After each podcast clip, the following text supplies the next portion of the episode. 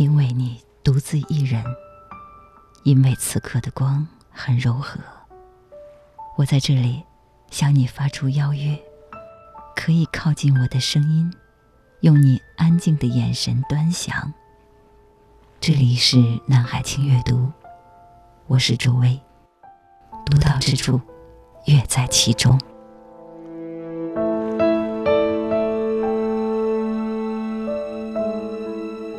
今天我们一起来读儒勒·凡尔纳的巅峰之作《海底两万里》。他创作于1866年，是凡尔纳三部曲中的第二部，也是最富想象力的一部。凡尔纳是法国科幻小说家，被誉为现代科学幻想小说之父。他的三部曲，第一部是《格兰特船长的儿女》，第二部就是我们今天要聊的《海底两万里》，第三部是《神秘岛》。凡尔纳的小说之所以动人，原因在于构思巧妙，情节惊险，是科学与幻想巧妙结合的成果。凡尔纳十八岁的时候，有一次在晚会上遇到一位胖绅士，这位胖绅士就是大名鼎鼎的大仲马。大仲马是把历史学融进文学，巴尔扎克是把社会伦理学融进文学。而凡尔纳则是把生物学、地理学、地质学等学科融进了文学。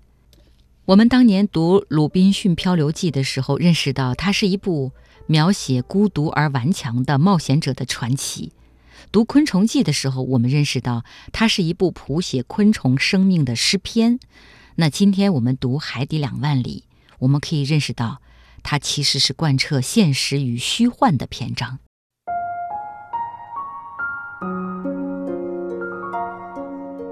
接下来我们会有这样的八个小问题啊，周薇就作为自问自答，先对《海底两万里》这本书做一个初步的了解。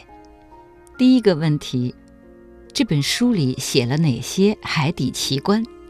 答案是，有海底森林，种类多样、形态各异的海底生物，色彩斑斓的珊瑚岛，成群结队的鲨鱼群，价值连城的大珍珠。还有海底煤矿、海底城市，就是被沉入海底的一座人类城市。第二个问题，这艘潜艇是如何建造出来的？答案是，由尼摩船长设计，从不同国家订购材料，然后在大洋中一个荒岛上装配好，一共花费了四百五十万法郎。第三个问题。海底两万里里面的人物寥寥，有名有姓的有几个？答案是四个半：船长尼摩，生物学家阿隆纳斯，他的仆人康塞尔，捕鲸手尼德兰，亚伯拉罕林肯号驱逐舰舰长法拉格特。只在小说开头部分昙花一现，姑且算半个，所以是四个半。第四个问题。海底两万里的这个里到底是英里还是法里？答案是法里。第五个问题：尼摩船长是一位不明国籍的神秘人物，但是他是杰出的建筑师、工程师、航海家和学者。他身材高大，目光犀利，有着哲人般的沉静，蔑视人类社会的法规。他勇敢刚毅，有着超人的智慧，乐观自信，富有同情心，崇尚自由独立，是一名富有正义感、反对压迫的战士。尼摩船长会说几种语言？他的国籍是哪里？答案是尼摩船长会四种语言，分别是法语、德语、英语、拉丁语。船长的国籍是印度。第六个问题。书里的鹦鹉螺号上的藏书量是多少册？鹦鹉螺号的造价是多少法郎？鹦鹉螺号的最快速度是多少？其实这是三个小问题形成了第六个大问题。答案是藏书量一万两千册，鹦鹉螺号的造价是两百万法郎，鹦鹉螺号的最快速度是每小时五十海里。第七个问题。潜艇上的人睡的床是用什么做的？穿的衣服是用什么做的？用来写字的笔是用什么做的？墨水是怎么来的？这个问题又是由好几个小问题组成的。听好了，答案是：潜艇上的人睡的床是用大叶藻做的，穿的衣服是用贝壳类的足丝做的，用来写字的笔是用鲸的触须做的，墨水是用墨鱼或乌贼的分泌物做的。轻阅读的各位听友，你记住了吗？好，最后一个小问题：鹦鹉螺号的航行路线。读完这本书之后。你就会知道，但是在读书之前，我先给大家做一个简单的普及。它的航行路线是太平洋、印度洋、红海、地中海、大西洋、南极海域、大西洋、北冰洋。好了，我们的铺垫就先到这里。接下来我会用十几分钟的时间给大家简单介绍一下《海底两万里》说的是怎么样的一个故事，大概的情节是什么。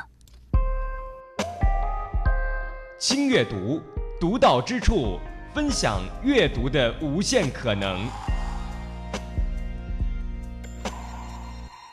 一八六六年，海上出现了一个巨怪，它庞大迅猛，常袭击轮船，引起三千多起沉船事故，多人丧命。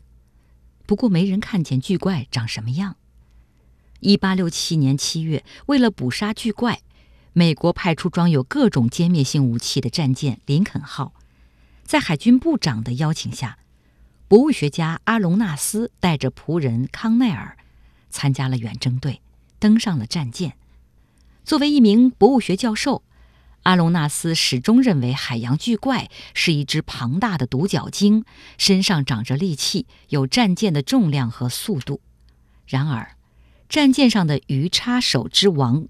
尼德却不这么认为，他有多年的捕鲸经验，认为海里不存在这种鲸鱼。林肯号在太平洋航行了数月，一无所获。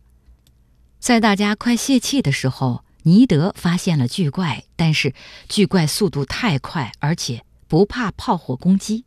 情急下，勇敢的尼德将钢叉狠狠刺向巨怪，听到的却是金属声。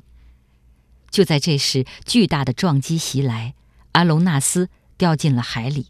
他在海里遇到了仆人康奈尔，在二人坚持不下去时，又遇到了尼德。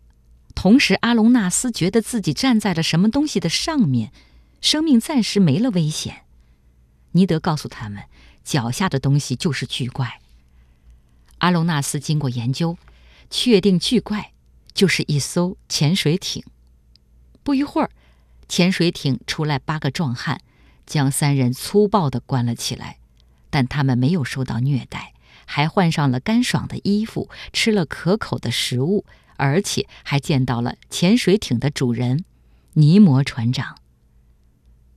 尼摩船长身材高大，刚毅直率，他保证阿隆纳斯三人在潜艇内拥有完全的自由，但是他们将永远留在这里，不能再回到岸上。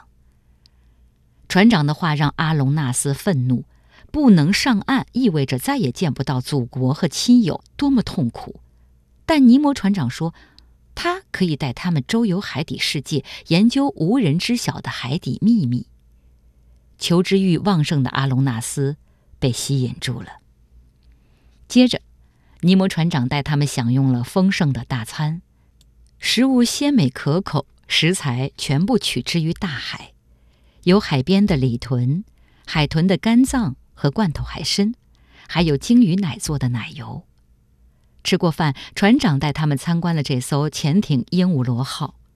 在这个过程中，阿隆纳斯初步了解了“鹦鹉螺号”以及尼摩船长。他们首先参观的是船长的图书室，图书室里足有一万两千本藏书。内容包罗万象，除此之外，还陈列着很多稀有的艺术品和海洋生物标本，这显示出尼摩船长的品味和博学。说到这里呢，我提前做个预告，在明天的轻阅读节目当中，我会播讲《海底两万里》的第十一章《鹦鹉螺号船只》，里面专门详细介绍了他的图书室。好，我们继续来介绍《海底两万里》。刚才我们说到了，他们参观的是船长的图书室。之后呢，船长带阿隆纳斯参观了自己的房间。房间陈设简单，有很多仪表，一些仪表模样很古怪。船长告诉阿隆纳斯，这些古怪仪表是通过电力测算的，而且整个鹦鹉螺号全部使用的都是电力，这让阿隆纳斯大为惊奇。然而，更想不到的是，源源不断的电力来自于海水中提取出来的钠。尼摩船长还简单讲解了钠电池的原理。要知道，《海底两万里》的创作时间是一八六六年，当时贝尔还没有发明电话。爱迪生也没有发明实用型电灯，至于电动仪表和钠电池，更是当时不存在的高科技。作者关于电力的预想超越了现实足足一百年左右。这种前瞻性预测相当于在清朝末年想象人类使用手机。接着，作为鹦鹉螺号的总设计师，尼摩船长拿出图纸，讲述了这艘长七十米、宽八米的巨型潜艇的制造过程。阿隆纳斯敬佩船长的智慧，更惊讶他那富可敌国的财力。就此，海底探险正式开始。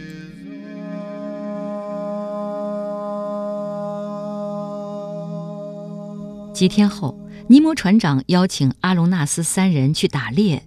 他们本以为是去陆地打猎，然而尼摩船长却带他们来到一片海底森林。他们穿着连体的潜水服，背着足够呼吸十个小时的压缩空气罐，带着电气猎枪，一直走到了一百多米深的海底森林。潜水现在不是新鲜事儿，但在1866年，潜水设备都是通过管道连接外部空气来实现水下呼吸。不过，在小说发表十一年后的一八七八年，世界第一款压缩空气机出现了，小说中的压缩空气罐。成为现实，人类潜水进入了新篇章。好，这是后话。我们再继续回到这本书的内容当中。潜艇航行到托列斯海峡时意外搁浅，经过船长同意，阿隆纳斯三人登上附近的小岛。久未踏足陆地的三人非常开心，在岛上摘野果狩猎，还捉到一只罕见昂贵的极乐鸟。然而，他们被土著人发现了。五六百个土著人包围了潜艇，甚至试图闯进来。船长将电通到潜艇外壳，土著人被电击退了。海水涨潮后，搁浅的鹦鹉螺号重新回到大海，来到印度洋。一天，尼摩船长忽然表情严肃地让人把阿隆纳斯三人关了起来，还在饭里下了安眠药。三人昏昏沉沉睡了一夜。尼摩船长神色凝重地出现。请阿隆纳斯帮忙治疗一位受伤的船员，但阿隆纳斯看到一名船员头骨盖碎裂，露着大脑，已经没救了。阿隆纳斯不清楚发生了什么。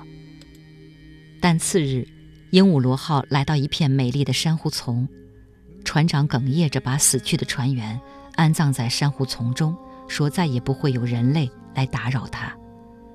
阿隆纳斯看出来，尼摩船长对人类社会。有一种极度的不信任。不久后，潜艇来到西兰岛，这里以采珍珠闻名于世。船长与阿隆纳斯三人潜到海下，走进一个石洞，那里竟然有一只体长两米的巨型珍珠贝，内部还包裹着一个大如椰子的珍珠，那是尼摩船长养在这里的。他们正要回去时，看到了一个辛苦采珠的印度人。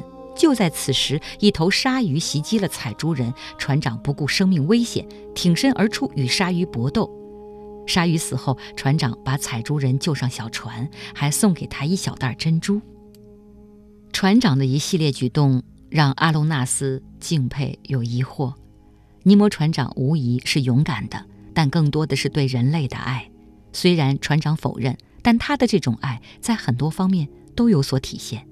比如，最初阿隆纳斯三人掉进海里，是尼摩船长救了他们；而面对土著人的袭击，他们没有使用武器，仅仅用了电。船员死去，他流下了无声的泪水；对穷苦艰辛的采珠人，他更是心怀怜悯。之后，潜艇进入大西洋，尼德找阿隆纳斯商量逃跑的事，因为沿岸就是西班牙半岛，正是时机。但阿隆纳斯十分不安。犹豫间，潜艇已驶离大陆，他们失去了一次逃跑机会，但经历了更奇妙的探险。一个晚上，尼摩船长带着阿隆纳斯沉潜到三百米深的大西洋底，一座废弃庞大的水下城市出现在眼前。这就是传说中的文明古城亚特兰蒂斯。二月下旬，在马尾藻海，他们更是经历了一次惊心动魄的探险。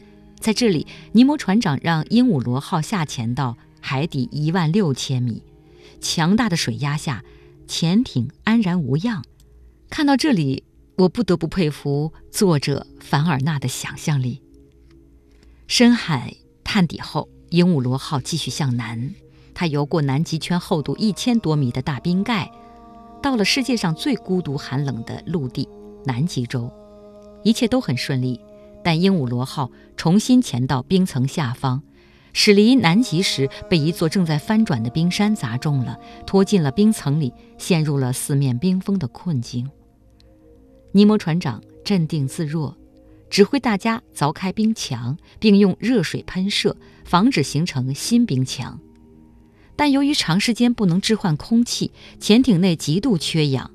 就在阿隆纳斯快要窒息的时候，鹦鹉螺号冲出了海面，新鲜空气流进了潜艇，生命危险解除之后，尼德又一次提起逃走计划。阿隆纳斯同意了，找到机会就会离开潜艇。潜艇离开南极向北行驶，穿过赤道后，又遇到了大麻烦。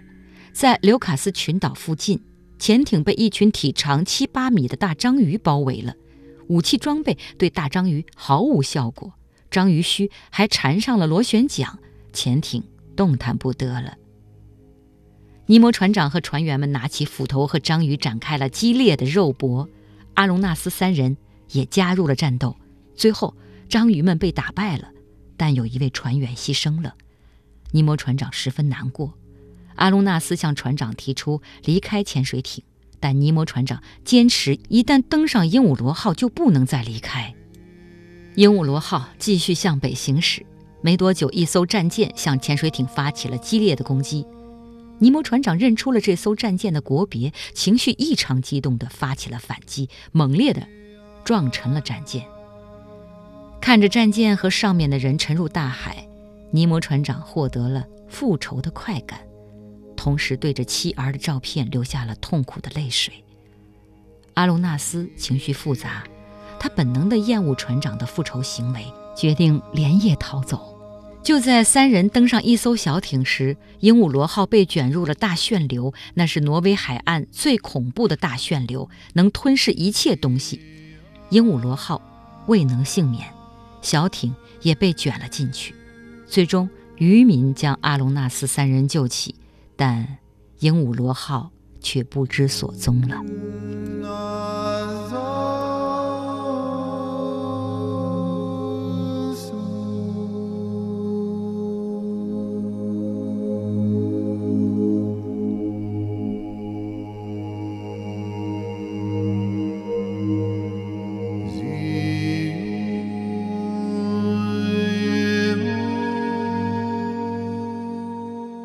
这里是轻阅读。刚才呢，我简单的为大家概述了《海底两万里》的内容。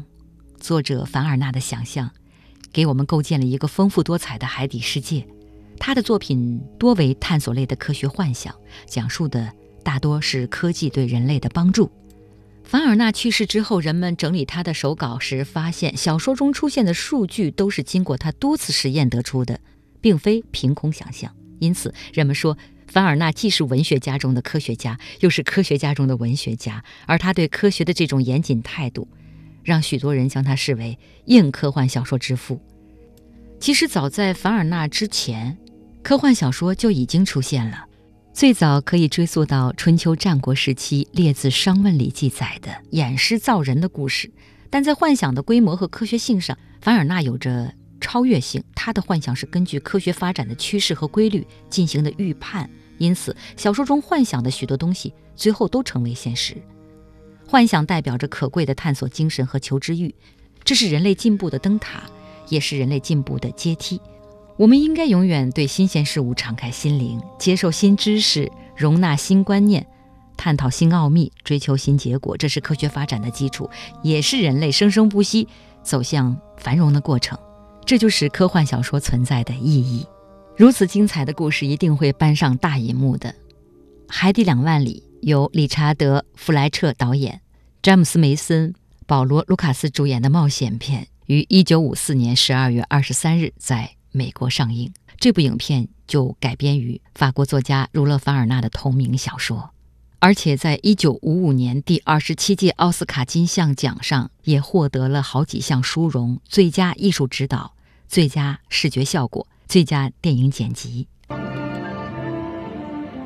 We headed south, and excitement ran high. Every man aboard was on the lookout, and the watch was kept day and night. Regardless of his own feelings in the matter, Captain Farragut left nothing to chance. With traditional thoroughness, the Navy plan was to cut the South Pacific into squares and search each square.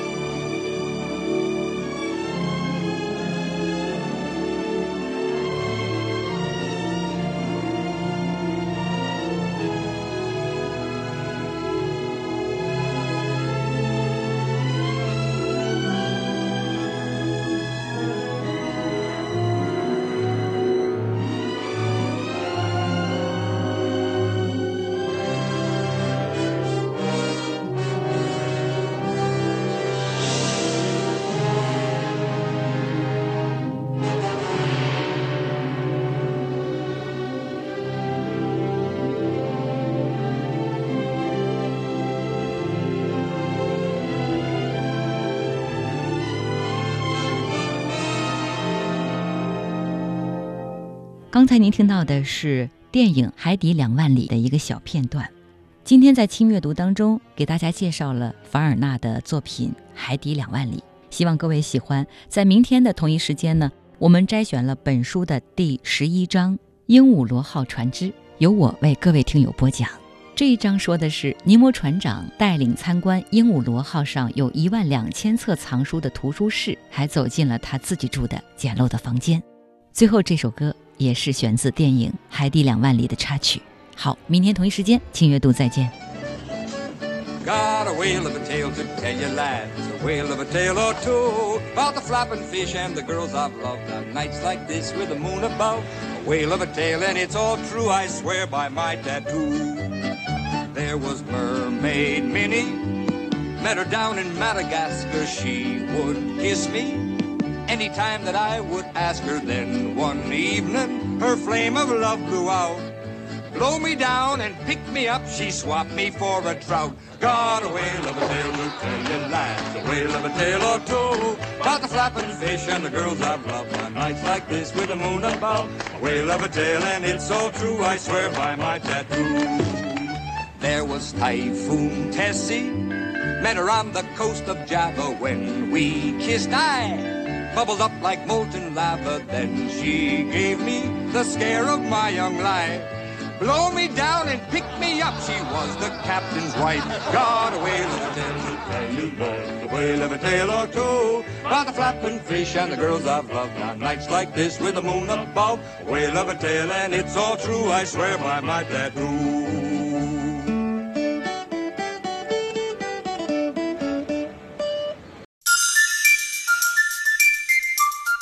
阅读的听众朋友们好，我是有如候鸟的作者周晓峰。无论写作或阅读，它当然可以映照你的生活，就像你在镜子里看到了自己和这个世界。它能创造一个你的肉身永远无法融入其中，但是你的灵魂可以进入其间的世界。